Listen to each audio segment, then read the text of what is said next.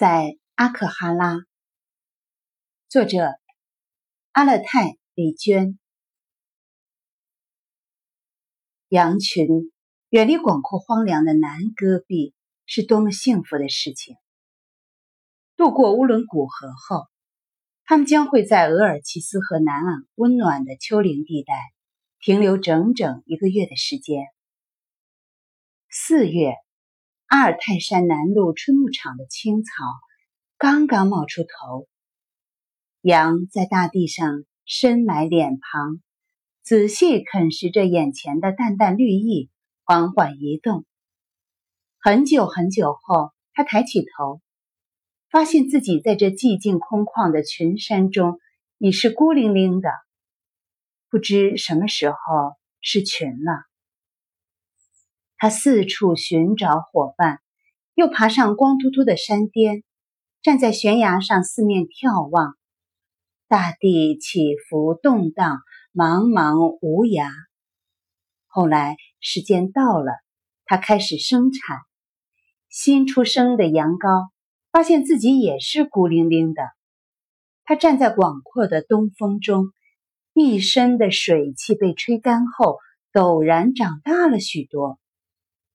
母亲带着孩子没日没夜的在群山间流浪，有羊群远远经过时，就停下冲那边长久的张望呼唤。不是自己的伙伴，仍然不是。而前去找羊的骑马人，在半途遇上了沙尘暴，昏天暗地，他策马在风沙中一寸一寸。摸索行进，直到马再也不愿意往前走一步。满天满地都是风的轰鸣声，世界摇摇欲坠。他下了马，牵着缰绳，顺着山脚艰难顶峰而行。实在走不动时，便侧过脸，靠在石壁上，勉强撑住身子。一低头。他看到脚边深深的石缝里有四只明亮温柔的眼睛。告别寒冷空旷的冬牧场，应该是快乐的事吧？做一只春糕，看上去也是那么幸福。能够降生在温暖又干燥的春牧场，白天被太阳烤得热烘烘的，柔软的小卷毛喜悦地蓬松着，黑眼睛。那么美，那么宁静。夜里则和小伙伴挤在一起，紧紧地蜷着身子，沉入平安的睡眠中。不远处的星空下，母亲静默跪卧着，头朝东方，等待天亮。卡西帕家养了一群。花里胡哨的羊，赶羊的时候，远远看去，跟赶着一群熊猫似的。其实，大羊都还很正常，都是纯种的阿勒泰大尾羊，不是浅褐色的，就是深棕色的。但是小羊就很奇怪了，一共两百来只羊。大羊约一百二十只，小羊七十多只。在小羊中，有一半是白色羊，四分之一是黑色羊，剩下的四分之一是棕褐色羊。其中，白色羊里有五分之一长着黑屁股，五分之一则半边屁股黑，半边屁股白。剩下五分之一是奶牛。五分之一是熊猫，最后的五分之一里，黑脖子与黑额头的大略对半。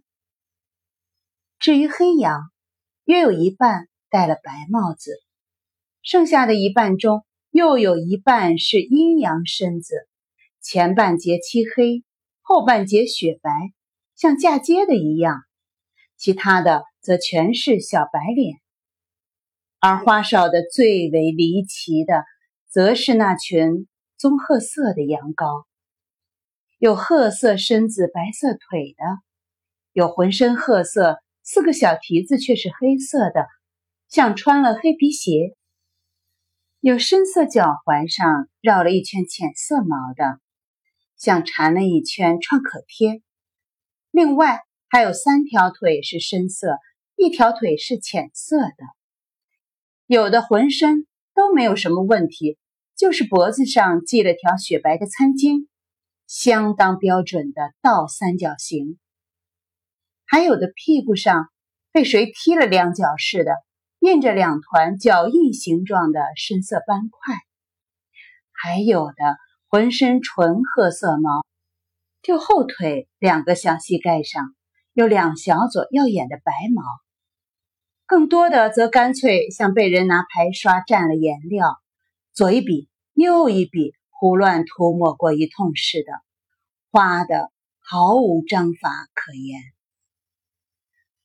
当看到一只安静的浅棕色羊妈妈，幸福的为一只黑白花的小羊羔哺乳时，一般来说，白羊生白羊，黑羊生黑羊，白羊和黑羊生黑白花羊。可是，棕色的羊妈妈又是怎么生下黑白花的宝宝的呢？估计是品种改良的结果。传统地道的阿勒泰大尾羊越来越少了。大羊和小羊一定要分开牧放。可可在我家毡房驻扎的山坡东侧，用旧的房架围搭了一个简易的羊圈，简单的蒙了些破毡片挡风。每天晚上只赶小羊入圈，大羊就会在羊圈外守着。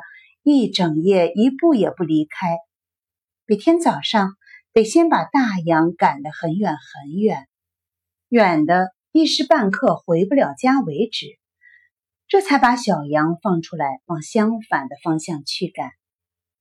大约中午时分，母亲惦记着给孩子哺乳，就会急急忙忙往家赶，而那时孩子也开始馋奶水了。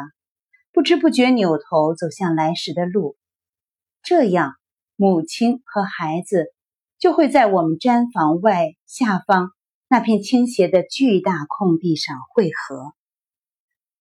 当母亲和孩子汇合，我第一次看到那种情形时，简直给吓坏了。我目瞪口呆，双手空空的站在荒野中，简直无处藏身。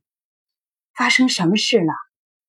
我害得连连后退，群山震动，咩叫轰天，群羊奔跑的声响震得脚下的大地都忽闪忽闪的。尘土从相对的两座山顶弥漫开来，向低处滚滚奔腾。烟尘之中，每一个奔跑的身影都有准确的、毫不迟疑的目标，每一双眼睛。都笔直的看向孩子或母亲，他们不顾一切，整个山谷都为之晃动，如同已经离别了一百年似的。惊狂的喜悦啊！一开始我还以为是场面失控了，以为他们预感到了某种即将爆发的自然灾害，以为他们在被什么野兽追赶。地震了吗？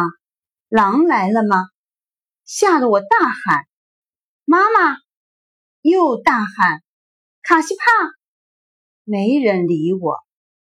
两对羊群猛地撞合到一起后，母亲疾步走向孩子，孩子奔向属于自己的乳房。遍野的呼喊声慢慢沉淀下去，尘土仍漫天飞扬。最后。只剩唯一的一个水灵灵的小嗓门，仍焦急地穿梭在烟尘沸腾的羊群中。他的母亲昨夜刚刚死去。我站在沼泽边的乱石堆里，远远看着这一幕壮烈的相会。头盖骨快要被掀开一般，某种巨大的事物轰然通过身体，而身体微弱的。像大风中的火苗，这样的相会，尽管每天都会有一次，但每一次都如同一生中唯一的一次一般。